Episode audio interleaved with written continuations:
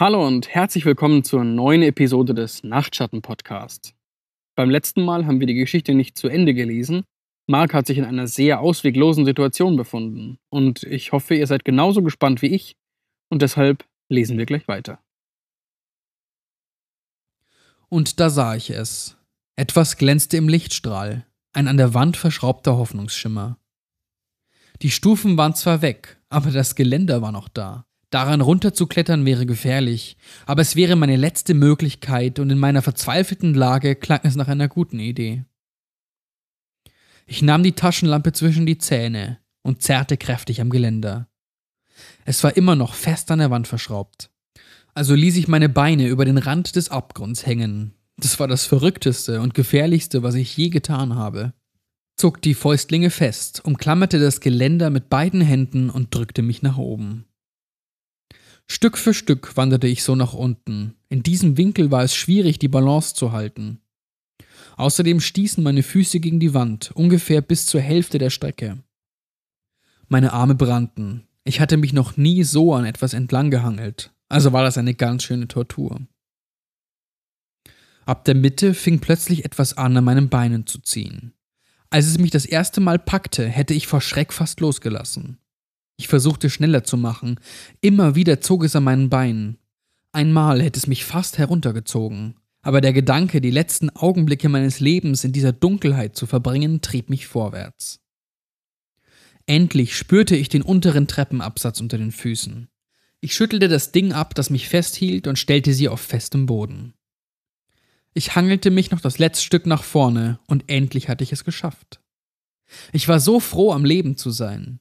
Einige Zeit saß ich in der Ecke auf dem Treppenabsatz, was ich nicht alles für einen Schluck Wasser getan hätte. Meine Arme fühlten sich immer noch an wie Wackelpudding, aber es ging mir wieder gut genug, um mich ein wenig umzusehen. Also ging ich die Stufen nach unten, die in den Hobbyraum führten. Als erstes bemerkte ich das Licht. Zwei Kerzen flackerten schwach auf dem Beistelltisch. Ich leuchtete in die Richtung und sofort bereute ich es, hier runtergekommen zu sein. Zwischen den Kerzen lag ein paar Augen. Es hingen noch die Nerven und einige Blutgefäße daran. Ich war so gefesselt vom Anblick der Augen, dass ich nichts von dem Horror bemerkte, der dahinter lag. Als ich mich den Augen näherte, hörte ich jemand nach Luft ringen. Ich leuchtete auf das, was dahinter lag, und bekam einen Schock, so dass ich beinahe hinfiel. Es war das kleine Mädchen aus dem Auto. Sie hing hinter den Kerzen.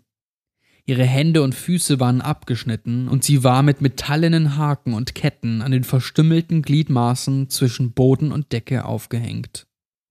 Ihre Augen waren ebenfalls entfernt worden. Ich nahm an, es waren die auf dem Tisch. Über ihren ganzen Körper zog sich ein langer, gerader Schnitt, und überall um sie herum war Blut. Ihre Brust hob und senkte sich schwach.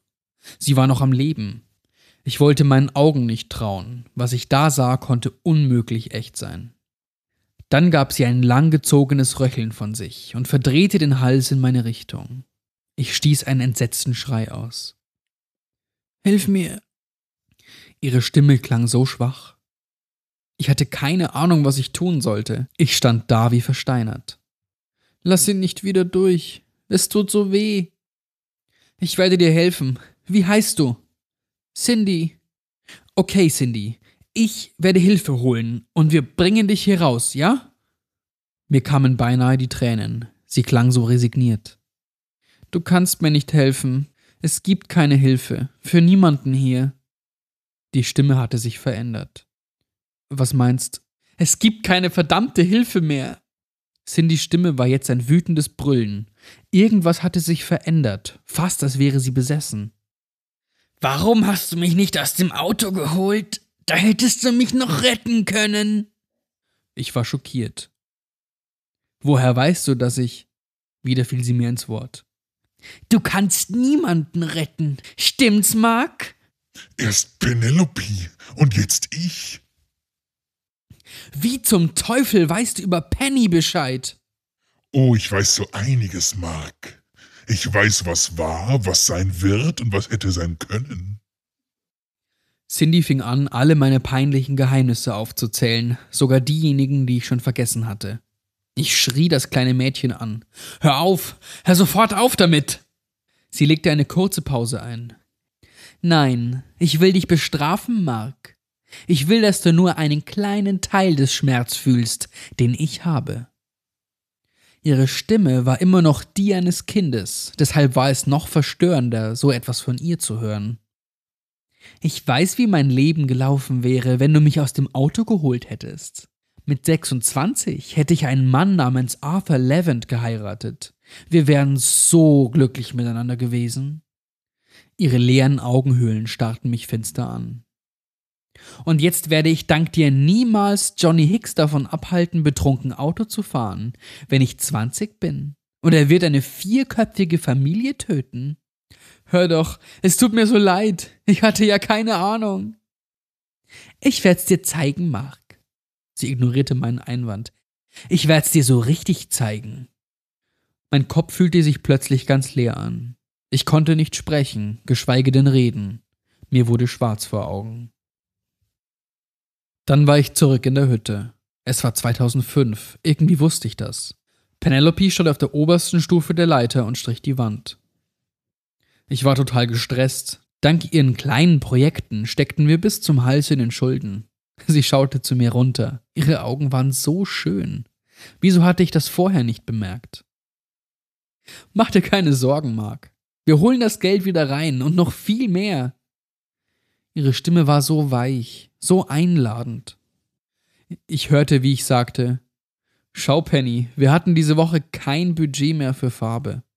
Du hättest damit bis nächste Woche warten können. Je schneller wir fertig sind, desto eher können die Gäste kommen. Es wird alles funktionieren, Mark. Nimm dir einen Pinsel. Wir können das Budget schon um 12 Euro überziehen. Das macht doch nichts. Ich bemerkte, dass Penny auch gestresst war aber sie ging damit viel besser um als ich. Ich stand da und sah ihr beim Streichen zu. Ihr Vater hatte sein ganzes Leben mit Häusern gehandelt. Sie würde schon wissen, wie man damit Geld verdient. Aber daran hatte ich damals nicht gedacht. Ich war nur sauer wegen der zwölf Euro, die sie ausgegeben hatte, ohne mir Bescheid zu sagen. Dann sagte ich die vier Wörter, die ich mein ganzes Leben bereuen würde. Ich mache einen Spaziergang, es war ein schöner Spaziergang. Der Himmel war blau, ein perfekter Frühlingstag. Es half mir, den Kopf frei zu bekommen. Doch wenn ich zurückkäme, würde ich Penny auf dem Boden finden, Blut um ihren Kopf verteilt. Sie war von der Leiter gefallen, hatte sich den Schädel aufgeschlagen und war verblutet. Ich hatte einen Krankenwagen gerufen, doch man hatte sie noch an Ort und Stelle für tot erklärt. Mein Leben würde nie wieder so richtig schön sein. Ich renovierte die Hütte fertig, weil ich dachte, Penny würde es so wollen. Die Besucher kamen. Es sprach sich herum und jetzt musste ich Leuten absagen, weil die Hütte ausgebucht ist. Sie hatte recht gehabt. Es hatte funktioniert. Ich hasste es, hoch zur Hütte zu fahren. Es tut mir jedes Mal weh, wenn ich sie betrete. Aber in dieser Version der Realität, die mir Cindy zeigte, ging ich zur Tür und blieb stehen. Ich drehte mich um und sagte, ich habe doch keine Lust zu gehen. Na dann komm rüber und hilf mir streichen. Wir haben noch viel zu tun. Das tat ich, tauchte den Pinsel in weiße Farbe und bemalte sorgfältig die Wand. Plötzlich fing Pennys Leiter an zu wackeln. Ich ließ den Pinsel fallen und packte die Leiter, bevor sie umkippen konnte. Oh Scheiße, ich hätte echt schlimm fallen können, sagte sie erschrocken. Ja, und ich hätte den Spachtel nehmen müssen, um dein Hirn vom Boden aufzukratzen. Sie lachte, ebenso wie ich. Die Hütte würde ein voller Erfolg werden, sogar noch mehr als jetzt. Ich denke, die Leute vertrauten einem verheirateten Paar einfach mehr. Ich sah, wie ich einem Paar aus Alford, Florida, absagte. Ich sagte den Andersons, dass wir ausgebucht waren und dass ich sie leider nicht zu dem bestimmten Zeitpunkt, den sie wollten, unterbringen könnte. Wir hatten zwei wunderbare Kinder, Harry und Andrea Gray. Harry würde einen soliden Job als Mechaniker haben und Andrea würde eine der besten Immobilienmaklerinnen im Süden werden. Sie hätte ein Iglu am Strand verkaufen können. Als die Arbeit zu viel für unsere alten Knochen wurden, hätten Penny und ich uns zur Ruhe gesetzt und in der Hütte gewohnt. Penelope war schön, selbst im Alter. Ich wäre vor ihr gestorben an irgendeiner Krankheit. Das Letzte, was ich in meinem Leben gesehen hätte, wären meine Frau, unsere Kinder und Enkelkinder. Dann stürzte die Realität auf mich ein. Ich wollte das nicht. Ich war sprachlos, überwältigt von Trauer. All diese Dinge würde ich nie erleben. Nur wegen einem Streit um zwölf Euro. Du hast sie nicht gerettet. Du hast sie nicht gerettet. Cindy verhöhnte mich. Ich leuchtete rüber zum Kamin. Darauf lag ein alter eiserner Schürhaken. Der Kamin war zwar nicht echt, aber das Ding war eine schöne Dekoration gewesen. Ich hob ihn auf, fühlte sich an, als wäre er jetzt aus Holz und ging zu dem Mädchen. Ich bin doch nur ein Kind. Jetzt zitterte die Stimme wieder. Du würdest doch kein Kind töten, Mark. Du bist kein Kind, du bist ein Monster. Ich hob den Schürhaken. Ich würde sie umbringen, dafür, dass sie mir gezeigt hatte, wie mein Leben hätte sein können. Cindy fing an zu schreien, ein angsterfülltes, schreckliches Heulen. Es gab ein reißendes Geräusch und der Schnitt aus ihrem Torso begann sich zu öffnen. Das große Loch in der Mitte leuchtete dunkel lila. Es erfüllte den ganzen Raum.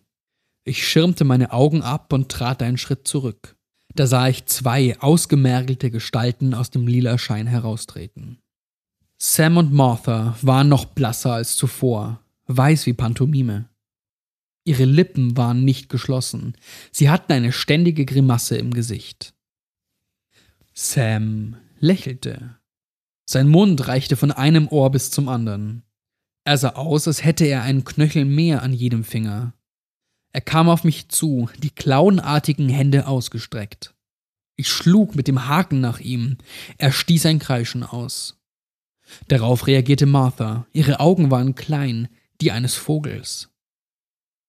Sie sprang mich an. Ihre Krallen zerrissen meine Jeans und gruben sich in mein Bein. Ich schlug ihr den Haken auf den Kopf, aber es schien sie gar nicht zu stören. Sie ließ nicht los. Ich drehte den Kopf und sah gerade noch, wie Sam mich mit seiner langen Hand ins Gesicht schlug. Die Taschenlampe fiel mir aus der Hand, doch den Haken hatte ich fest im Griff. Ich ging zu Boden. Martha stieß ein paar zischende, klickende Laute aus. Sam antwortete ihr. Er packte meine Jacke, Martha schnappte sich meine Beine und sie trugen mich auf das Licht zu. Da brannte bei mir eine Sicherung durch. Ich wollte nicht dahin, wo auch immer sie mich hinschleppen wollten. Sie schienen nicht bemerkt zu haben, dass ich den Schürhaken noch hatte. Oder es war ihnen egal. Ich schlug nach Sam, erwischte ihn voll im Gesicht. Doch er zuckte nicht einmal. Ich hatte keine Chance. Sie würden mich an diesen seltsamen Ort schleppen und ich konnte nichts dagegen tun. Und da sah ich es, schnell pumpend in den lilafarbenen Schein. Cindys Herz, das so schnell schlug. Diese verdammten Idioten hatten nicht bemerkt, dass sie sich selbst in die Klemme gebracht hatten. Sam war schon halb im Licht und ich war gerade am Rand, da schlug ich so fest auf Cindys Herz, wie ich nur konnte, und es explodierte. Ich hörte unmenschliche Schreie. Dann wurde alles finster. Die Welt schien zu schmelzen. Mir wurde schwindelig und einen Moment lang vergaß ich, wer oder wo ich war. Als ich aufwachte, war es dunkel. Ich kroch auf Händen und Knien herum, bis ich meine Taschenlampe fand. Ich schaltete sie ein und sah mich um. Cindy hing schlaff an ihren Ketten. Ihr Oberkörper sah schon ziemlich verwest aus. Der Gestank war überwältigend. Neben ihr lag die obere Hälfte von Sams Körper. Der Rest musste wohl an diesem anderen Ort geblieben sein. In der Ecke saß Martha, blass, mit kleinen trüben Augen und keuchte schwer. Es klang, als würde sie ersticken. Ich beobachtete, wie sie zusammensackte und sich nicht mehr rührte. Ich stieß sie an. Sie war tot. Doch jetzt nichts wie weg von diesem Gestank. Ich sah mich um und bemerkte, dass die Türen und Fenster wieder da waren, nur mit Sperrholz vernagelt. Aufgeregt ging ich zum Treppenhaus. Die Schwärze war verschwunden, die Treppen waren da, wo vorher die Leere gewesen war. Ich rannte nach oben, so schnell ich konnte, und riss die Tür auf. Licht. Ein kleiner Strahl fiel durch die Haustür, die ich aufgebrochen hatte. Ich rannte nach draußen, frei. Ich hatte schon gedacht, ich würde die Sonne nie wiedersehen. Ich stürzte zum Auto und trank die Wasserflasche im Becherhalter auf einen Zug leer.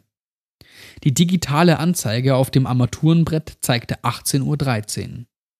Ich lachte, lachte wie ein Irrer, lachte, bis mir die Tränen kamen. Es war zwei Monate her, dass ich dort oben war. Seitdem habe ich nicht mehr ruhig geschlafen. Endlich brachte ich den Mut auf, um hochzufahren und die Hütte aufzuräumen. Ich dachte, es wäre irgendwie befreiend, reinzugehen und die Bretter von den Fenstern zu reißen. Doch das war es nicht. Die kurze Zeit, die ich dort war, hatte ich ständig Angst. Angst, dass ich wieder von der Dunkelheit verschluckt werden würde. Zurück an diesen kalten Ort, der aussah wie die Hütte. Angst, dass ich nie wieder rauskommen würde und an diesem kalten Ort erfrieren, den ich niemals begreifen konnte. Dann ging ich nach unten, um mich um die Leichen zu kümmern. Ich zog Mülltüten über die Arme und schleifte sie nach draußen. Maden hatten angefangen an ihnen zu fressen, und Cindys Körper war bereits so stark verwest, dass meine Hände durch ihr Fleisch bis auf die Knochen drangen. Ich musste mich einige Male übergeben. Aber das Schlimmste war, dass Martha noch irgendwie am Leben war. Ihre kleinen Augen folgten all meinen Bewegungen. Ich ignorierte sie so gut ich konnte. Im Blumenbeet hob ich ein tiefes Loch aus und warf die Leichen dort hinein, kippte einen Kanister Kerosin darüber, besonders Martha tränkte ich gut, und zündete sie an. Dann lief ich zurück ins Haus. Ich konnte es nicht mit ansehen. Die nächsten paar Tage verbrachte ich damit, die Hütte sauber zu machen. Wenn ich unbedingt schlafen musste, ging ich ins Auto. Als ich fertig war, raste ich davon, mit der Absicht, niemals wiederzukommen. Ich habe die Hütte noch nicht wieder eröffnet und ich weiß nicht, ob ich das jemals werde. Gelegentlich sehe ich Schatten in meinem Haus oder den Umriss einer bleichen Hand in einem Fenster. Manchmal, wenn ich im Bett liege, kann ich sie über mir spüren, doch ich wage es nicht, die Augen aufzumachen. Ich habe keine Ahnung, was sie wollen, aber ein Teil von mir hofft, dass sie es endlich tun, damit ich nicht in diesem endlosen Horror leben muss. Ich habe ständig wiederkehrende Albträume. Meistens ist es ein endloses Meer aus bleichen Menschen mit toten Augen, die mich anstarren. In einem anderen Traum bin ich in einem kalten, dunklen Raum gefangen und schrie nach Hilfe. Meine Augen fehlen. Aber der schlimmste Traum von allem ist der, in dem ich das Leben sehe, das ich mit Penny hätte führen können. Das Leben, das mir Cindy gezeigt hat. Es fängt immer damit an, dass ich Penny auf der Leiter rette. Und dann kommen unterschiedliche Momente unseres Lebens, die Realität sein könnten, wäre ich nicht zu diesem Spaziergang aufgebrochen. Dann wache ich auf und lege den Arm auf Pennys Seite, doch da ist nur das kalte, leere Bett. Jedes Mal setze ich mich auf und merke, dass alles nur ein Traum war und fange an zu weinen. So, das war's wieder für heute. Ich fand, die Geschichte hatte fast Romancharakter. Ich würde da gern ein längeres Buch drüber lesen. Aber Creepypastas sind ja leider nur immer Kurzgeschichten. Bis zum nächsten Mal und schlaft gut.